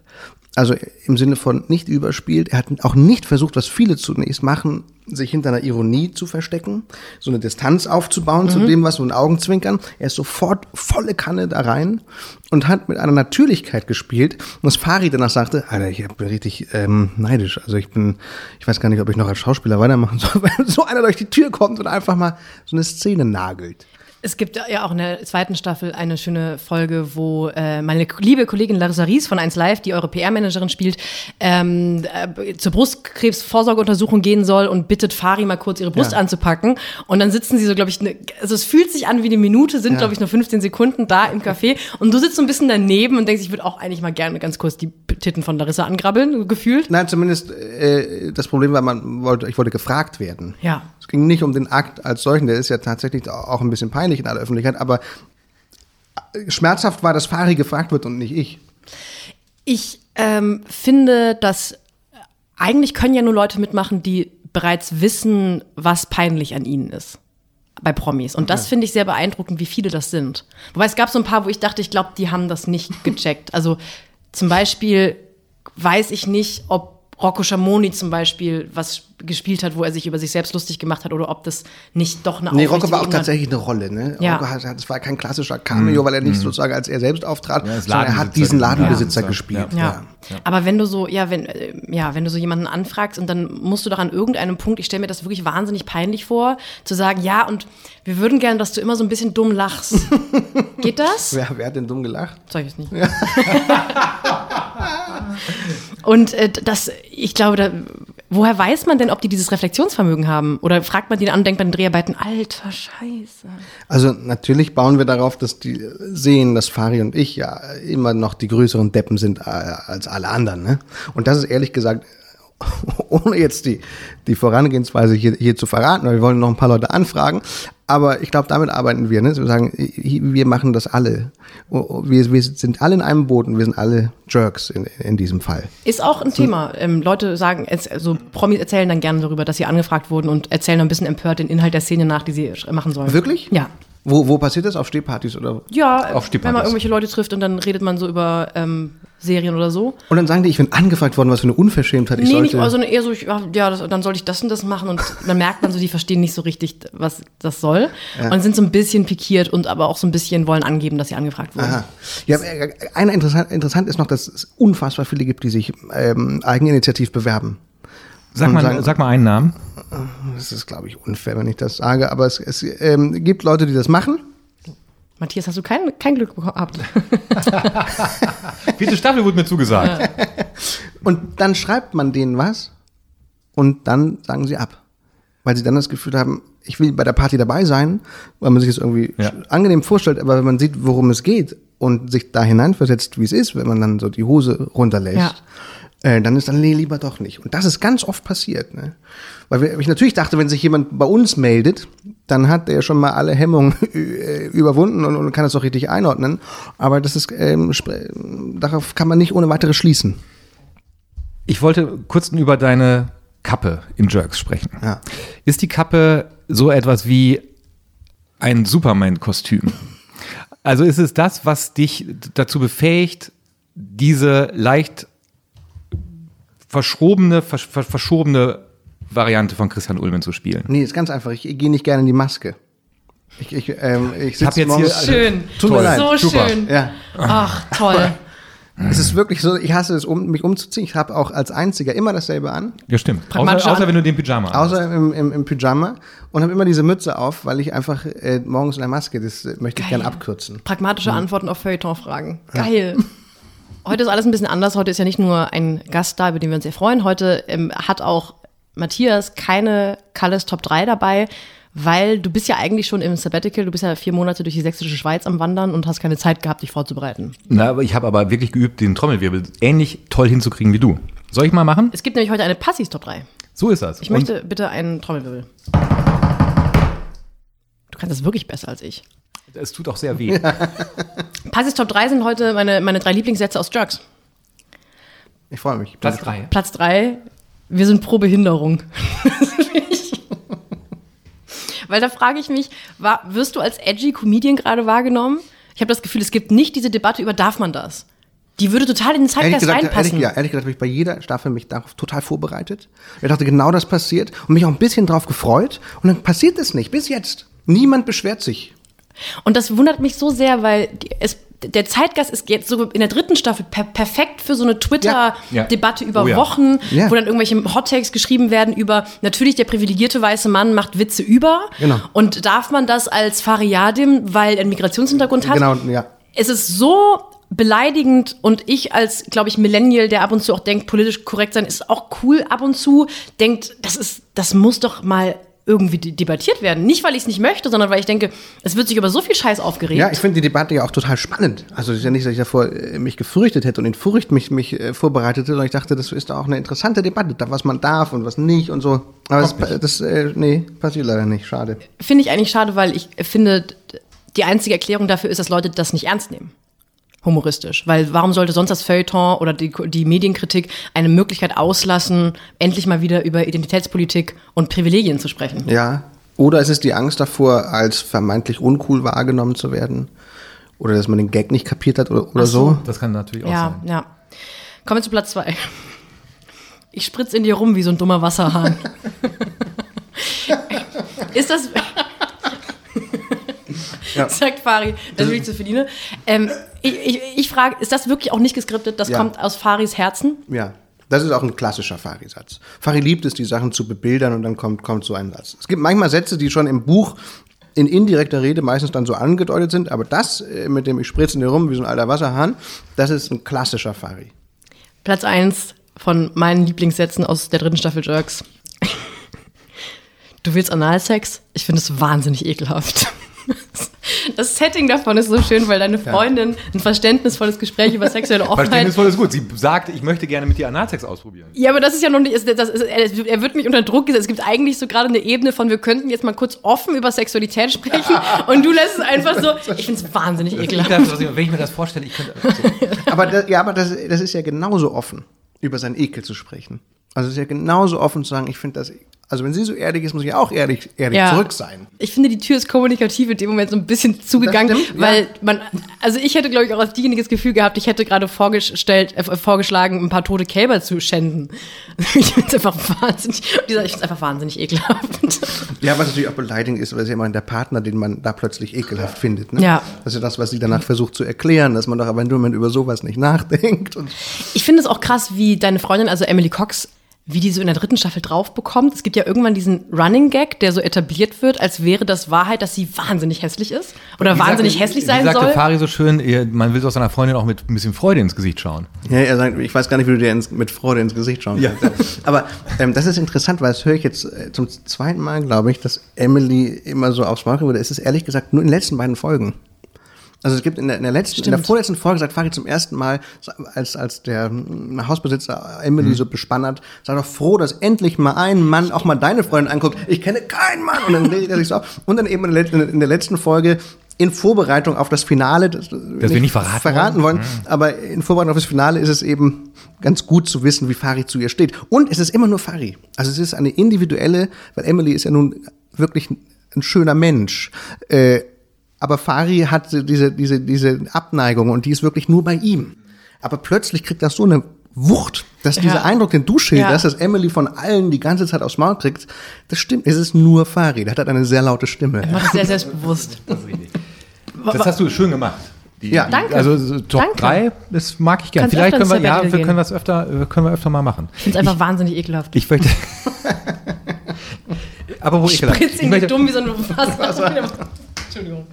Ah, Ich, ich würde gerne noch kurz bei Jerks bleiben und über ähm, äh, Musik reden? Über, naja, über den einen Temperaturwechsel, den ich meine festgestellt zu haben Ja. und der mich sehr beeindruckt hat. Und das ist in der Folge, wo ihr tatsächlich über Guns N' Roses kurz redet und du dir die Cowboystiefel kaufst. Da stehen sie auf diesem Laden und sehen diese Cowboystiefel und du und Fari, ihr unterhaltet euch kurz darüber, was ihr für wilde Säue gewesen seid in eurer Jugend. Und äh, das ist natürlich trotzdem lustig, aber für einen kurzen Moment dachte ich, weht eine leise Wehmut über diese Szene. Und da habe ich einen Temperaturwechsel gespürt. Das kann natürlich jetzt auch nur daran liegen, dass wir gleich alt sind und ich dachte, irgendwie diese Couchstiefel hätte ich auch gerne. Die weiße Lederjacke vor allem. Und die weiße Lederjacke, die etwas knapp, die etwas Findest scharf du? dran sitzt. Wolltest du dir, wolltest, willst du auch so. so eine Nein, Lederjacke? aber nein, aber hast du noch eine? Zu Weihnachten kriegst du eine. Ich könnte dir noch eine besorgen. ähm, ist, das, ist, das, ist, äh, ist das jetzt eine Überinterpretation, so wie mit der Kappengeschichte, die einfach praktische Gründe hat? Und Nee, es ist, ist tatsächlich, also ich habe keine Sehnsucht nach Cowboystiefeln und, und aber ich war mit meinem Sohn und daher kam das aus Spaß auf einem ganzen Roses Konzert und habe die tatsächlich früher ganz, hab die sehr geliebt und hatte dann natürlich aber nie wieder Berührung. Und auf einmal sind die wieder zusammen und, und wir gehen dahin und ich sah diese, diese alten, aufgedunsenen Männer da oben stehen und dachte, nie war ich Extra Rose näher als, als, als jetzt. Ne? Und, äh, und ich glaube, das hat das tatsächlich so eine Wehmut in mir, in mir kurz ausgelöst. Und, ich dachte, wie, und vor allen Dingen, wenn er sich so bemüht, es ist so, er hat diese Stimme ja leider überhaupt nicht mehr. Ne? Und er geht, versucht immer noch, aber es klingt, wie wenn meine Mutter versucht, Sweet Child of Mine zu singen. Also es ist so eine seltsame Kopfstimme und, und, und ich habe immer den Eindruck, das sagt ihm wohl keiner. Die haben ja unfassbar viele Konzerte gespielt. Oft, entweder traut sich das ihm keiner zu sagen, weil man sofort aufs Maul kriegt, wenn man Extra Rose kritisiert, was ich mir so vorstelle. Äh, ähm, Ähnliches Phänomen wie bei Jerks. Wahrscheinlich, man will nicht der sein, der Guns N' Roses nicht versteht. ne? also, also ja, Bisschen zu weit. also vielleicht, vielleicht könnte man da das Zitat von, äh, aus der gleichen Folge von, von Fari nochmal bringen, äh, meine Gewalt ist die Liebe. genau. Ja. ja. Hm, auch schön. Mein Faustschlag ist die Liebe, hat er dann noch, hinten noch mal rangesetzt. Ja, mal aber, aber ja, diese, diese Wehmut ist, ist ähm, die, die gibt's. Jetzt müssen wir aber, weil wir gerade diese Folge ansprechen, Cookie Eisenmann. Eisen, Eisermann, Cookie Eisermann. Cookie Eisermann. Cookie Eisermann müssen wir ansprechen, weil ich, als der, ihr sitzt mit ähm, Larissa, also ihrer PR-Managerin, in einem Café draußen und ähm, Cookie Eisermann kommt und ich habe meistens die Persiflage und Anspielungen verstanden und als ihr so beschrieben habt, wer das sein soll, denke ich so, wer soll das denn jetzt sein? Keine Ahnung. Und als dann Cookie aus dem Auto steigt, habe ich, mein erster Gedanke war, warum habt ihr Mickey Beisenherz nicht selbst angefragt? Na gut, das ist natürlich auch eine gewisse Ehre, äh, äh, die man sich erarbeiten muss, um einen, einen Gastauftritt in Jerks äh, zu Aber bekommen. eine Persiflage ist doch eine viel größere Ehre. Eben, deswegen ist. Ach so, meinst du? Nee, ach so, es war ursprünglich mal gar nicht angelegt als Persiflage. Es hat sich relativ organisch dahin entwickelt, auch diese, dass es plötzlich so eine 1 zu 1 Nummer wurde. Das war uns ehrlich gesagt gar nicht so bewusst. Wir wollten ja gar nicht den Beisenherz zeichnen oder einladen oder sonst was, sondern wir wollten eine Figur erzählen. Und als wir diese Figur bauten, haben wir immer gedacht, der müsste ein bisschen wie dieser Beisenherz sein, so. Ja, stimmt. Der müsste so einem Auto sitzen und immer sich selber so Witze in so ein Handy erzählen. Und dann, ja, genau. Und dann hat er immer so ein Jeanshemd an und eigentlich findet er sich ganz geil und so. Und dann ist diese Figur äh, immer so, ja, wie der Beißen, genauso. Und auf einmal war es der Beißenherz, ne? Und das haben wir, aber ehrlich gesagt, habe ich es erst richtig verstanden, als ich im Schnitt saß. Ich habe, während wir es machen, klar, ich habe natürlich auch dem Matthias Weidenhöfer auch gesagt, die Figur, guck dir mal den, diesen äh, Beisenherz an, so ein bisschen die Richtung. Und Weidenhöfer hat sich voll den Beisenherz reingezogen und macht, äh, finde ich, äh, also macht das sehr, sehr gut. Macht das sehr gut. Ja, Sehr sehr, gut, sehr, ja. sehr, Ja, und, gut. und dann ist es so äh, äh, geworden. Es war äh, nicht wirklich die Intention, boah, lass uns mal eine geile Beisenherz-Persiflage machen und dem aufs Maul hauen. Weil dann, wenn wir so gedacht hätten, hätten wir ihn tatsächlich äh, angefragt. Sondern es war wirklich immer so, es sollte viel subtiler sein und, äh, und wurde dann aber so groß aus Versehen. Ist ein schöner Slogan auch für Jokes. Es sollte viel subtil. Ja, Dann, dann, dann wird es aber leider groß. Wie so ein Wasserhahn. Wir haben uns so verquatscht, was Jerks angeht. Wir haben wenig Zeit für die Fernsehbiografie, aber macht ihr doch einfach schnell. Ihr kommt ja aus einer Generation. Ich würde- ich halte mich da raus. Ich würde, ich, würde, ich würde tatsächlich ganz gerne als erstes wissen, was das erste aus dem Fernsehen ist, an das du dich bewusst erinnern kannst. Der, er- der erste Fernsehinhalt. Den Hallo du- Spencer. Das war Hallo Spencer. Ja. Für die äh, jüngeren Zuhörerinnen und Zuhörer, äh, Hallo Spencer war Kennst das. du Hallo Spencer? Was Nein, am- Null, auch nicht mehr mit der Banane am Schluss, dieses Bananenmobil hatten. Nee, das ist, also Hallo Spencer kam in den 80er Jahren immer am Freitag auf dem Sendeplatz der Sesamstraße. Ja, die war immer nur Sesamstraße, freitags. immer nur freitags kam Hallo Spencer. Und Hallo Spencer war eine, eine deutsche Produktion mit, mit Vom Puppen. NDR, eine NDR-Produktion Genau. mit Puppen.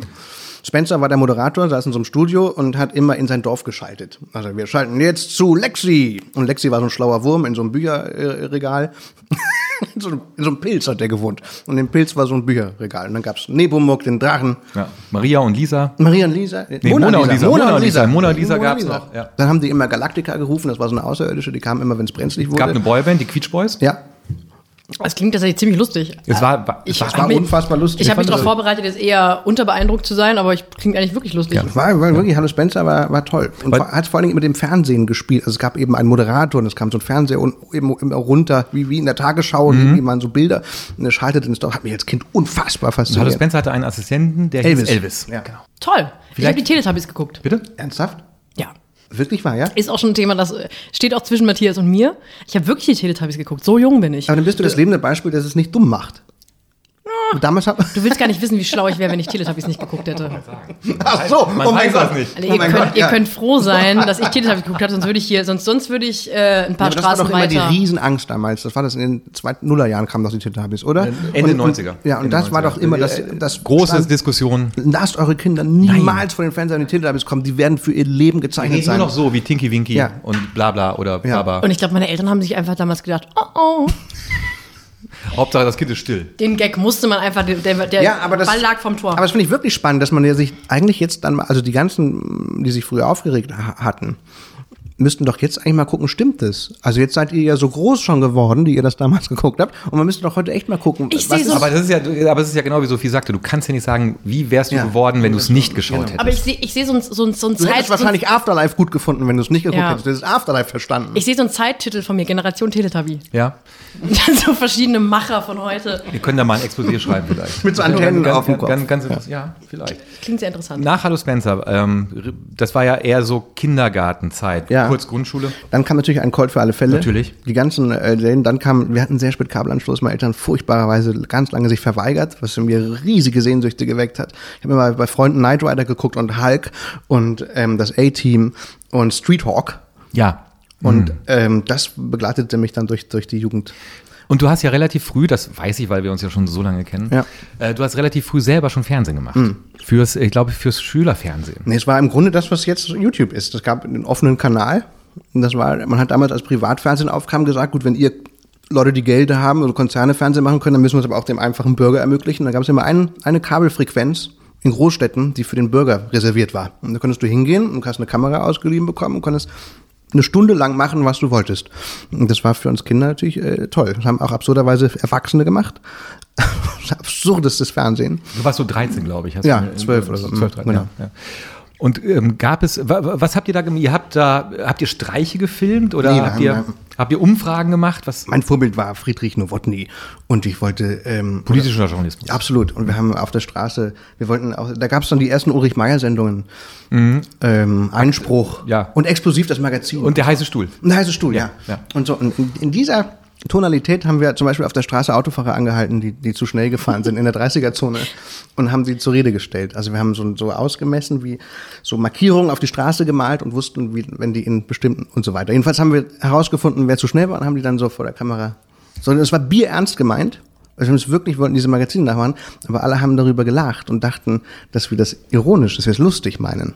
Dass das, dass das ein Gag sei, dass wir die Ge- ke- Fernsehen persiflieren. Äh, gi- Gibt es das noch als, als VHS-Kassette oder? Gott sei Dank nicht, nee. Gibt es nicht mehr. Nee. Gibt es nicht. Und gab es etwas, was so etwas wie eine Initialzündung für dich war, dass du gewusst hast, du hast es was im Fernsehen gesehen und hast dir gedacht, das würde ich gerne machen.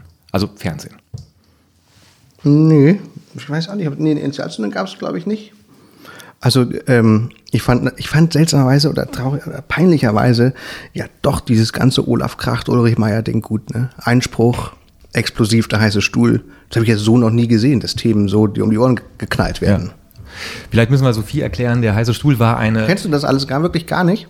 Also die, die, drei Sachen kenne ich jetzt tatsächlich vom Namen und ich weiß, wie das Format aussieht, aber ich habe es offensichtlich nie aktiv. ich, war, ich glaube, es war, wurde tatsächlich, es wurde dann auch relativ, nach drei, vier Jahren wurde es auch abgesetzt. Es Ja. war dann äh, Ende der, also ich, ich kann mich daran erinnern, dass es, es gab vor allem drei große Themen. Ähm, ähm, das eine war verblödet Techno unsere Kinder. Dann, dann war immer Jürgen Lahmann da, der, ähm, Ja. Der äh, was zu Techno gesagt hat. Piepshows, Piepshows war ein großes Sex, Thema und ja. Rechtsradikalismus damals Stimmt. schon. Mhm.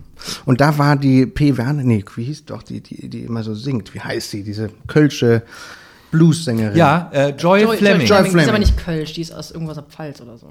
Für mich ist das da unten. Ich komme aus Hamburg. Also, ähm, und und äh, die hat sich angelegt mit ähm, den bösen Onkels. Ja, genau. Das die bösen Onkels. Das war irgendeine Rechtsband. Oder und die hat gesagt, genau. wir können ja mal gegeneinander singen und da stecke ich euch alle in die Tasche. Und die nur so, und das war, war, war sehr, sehr lustige Diskussion. War Joy das- Fleming gegen die, gegen die Neonazis. Würdest du sagen, dass das, äh, Fern, das deutsche Fernsehen damals besser war als heute?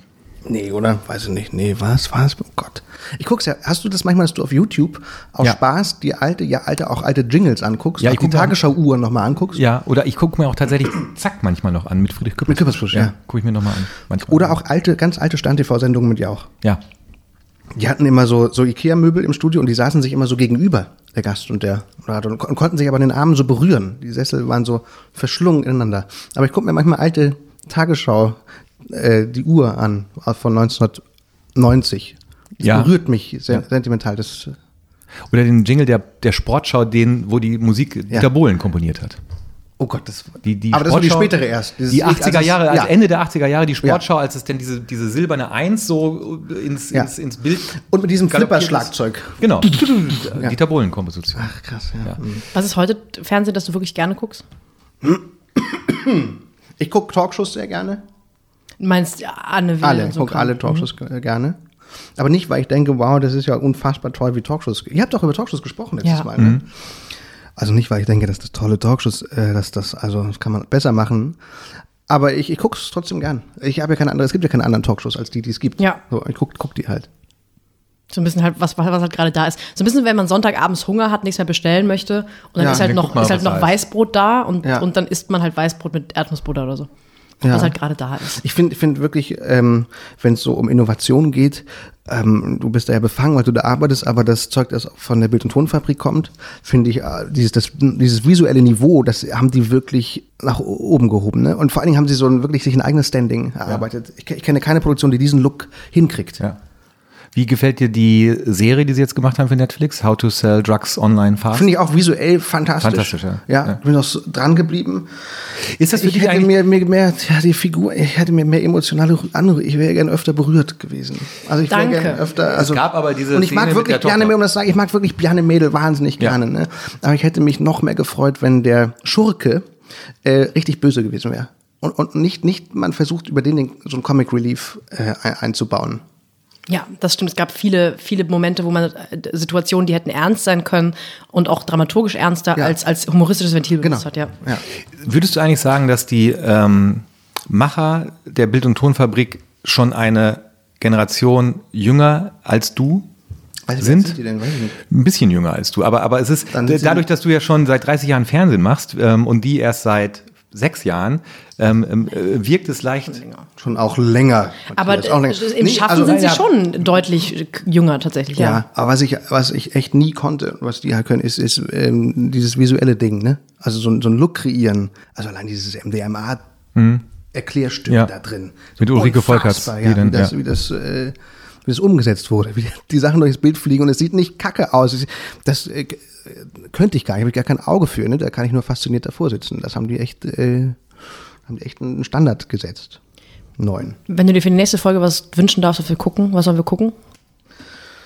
Ähm, äh, guckt euch mal an. Ähm, ähm, ich habe ich hab selber, ich muss selber nachholen. Ihr müsst mir sagen, was ich gucken soll. Ich habe lange nichts mehr gesehen. Vor Fleabag habe ich die ganze Zeit Jokes geschnitten. Ich hab, bin wirklich total außen vor. Ich habe nicht mal Chernobyl gesehen und Haben wir auch nicht. This Haben is wir. Us habe ich auch nicht gesehen und auch nicht dieses. Ähm, When They See Us? Ja, When They See Das Us. solltest du unbedingt Dann schauen. wir, äh, This Is Us Ja. und du schaust äh, When They See Us. Und wir Okay. sollten, glaube ich, und wir, also vielleicht kommen wir nicht drum rum, äh, die dritte Staffel von Stranger Things zu schauen. Wann kommt die denn? 4. Juli. Christian, wir haben uns sehr gefreut, dass du da warst. Ich war auch froh, dass ich da sein durfte und ähm, mir ein persönliches Bild von euch machen konnte, nachdem ich so enttäuscht war. Vielleicht kommst du ja mal wieder. Ja, ja Wenn wir das nächste Mal eine Serie, die du fantastisch findest, okay finden, Zum Beispiel Jerks 4. Ah, kommt eine vierte Staffel? Ja, also wir schreiben sie auf jeden Fall. Ja, dann super. Äh, es war sehr schön mit dir. Ich äh, hoffe, dass du uns verziehen hast, was die Afterlife-Sache angeht. Es ist euch verziehen. Wir son- waren uns sonst in vielen Dingen, waren wir uns einig. Ja. Das Wenn- ist das Schöne. Wenn Sie Wünsche haben, wenn Sie Kritik haben, wenn Sie finden, ach, das war diesmal ein bisschen durcheinander, dann können Sie die Mail gerne schreiben an die schaulustigen.zeit.de und wir werden die lesen und Kopfschütteln denken, ja, wir waren halt auch zu dritt. Ansonsten ähm, gerne Empfehlungen für Serien, Sachen, die wir gucken sollen, Lob, Kritik. Sie können uns auch gerne weiterhin schreiben, dass Sie es cooler fanden, als Sie geduzt wurden. Auch da werden wir lesen und nicht antworten. wir freuen uns aber trotzdem immer sehr. Wieso geduzt? Wir haben, am Anfang haben wir geduzt und dann haben wir irgendwann gesagt, wir siezen jetzt. Und Euch einander. Nein, wir duzen uns ja, aber die mich Zuhörerinnen und haben die wir- Zuhörer? haben wir Nein, duzen ja, ich habe ja erklärt, warum wir dich duzen. Die Zuhörerinnen und Zuhörer werden mal von uns gesiezt, weil wir mit- natürlich, wir sind die Zeit. Wir sind die Zeit. Wir Verstehe. siezen Leute. Dann wünsche ich Ihnen noch einen schönen, schönen äh, Abend. Das äh, wünschen wir Ihnen auch und am 26. Juli, so Sie denn mögen, sind wir wieder für Sie da mit der elften Episode der Schaulustigen. Was wir dann machen, wissen wir noch nicht, aber wir machen was. Und wir sind wieder nur zu zweit. Aber das kann ja auch ganz schön sein. machen Sie ihn schön. Bis Denver. Alles Gute. Düsseldorf.